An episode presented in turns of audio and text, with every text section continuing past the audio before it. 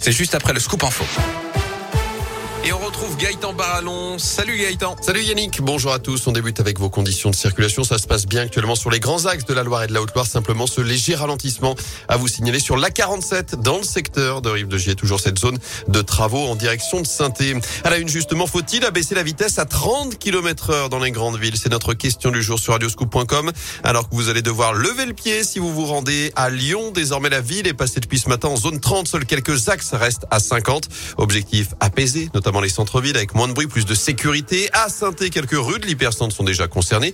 Tout le centre-ville devrait l'être d'ici la fin du mandat de Gaël Perdriau. À Rouen également, l'hypercentre là aussi est passé à 30 km heure au début du mois.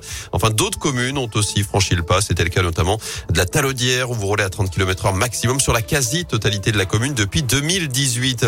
Dans l'actu également, pas encore de débordement dans les rues, mais des poubelles bien remplies. À saint les éboueurs sont en grève depuis hier. Mouvement reconduit aujourd'hui.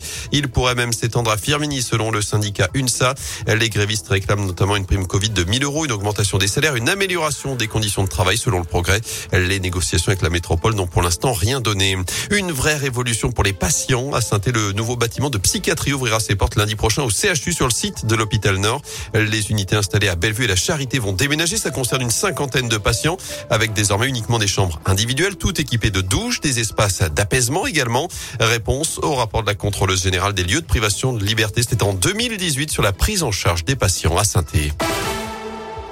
dans l'actu également, l'imam de Saint-Chamond a signé à résidence jusqu'à son expulsion. Il était convoqué hier matin en vue d'une éventuelle rétention administrative. Il est convoqué donc le 6 avril en vue de son retour avec son épouse et leurs trois enfants vers les Comores selon le progrès après un prêche controversé relayé l'été dernier sur les réseaux sociaux par la conseillère municipale du Rassemblement national Isabelle Surpli. Près de 86 millions d'euros, le montant final de la collecte du dernier Téléthon, chiffre en hausse de près de 9 millions d'euros par rapport à l'année précédente.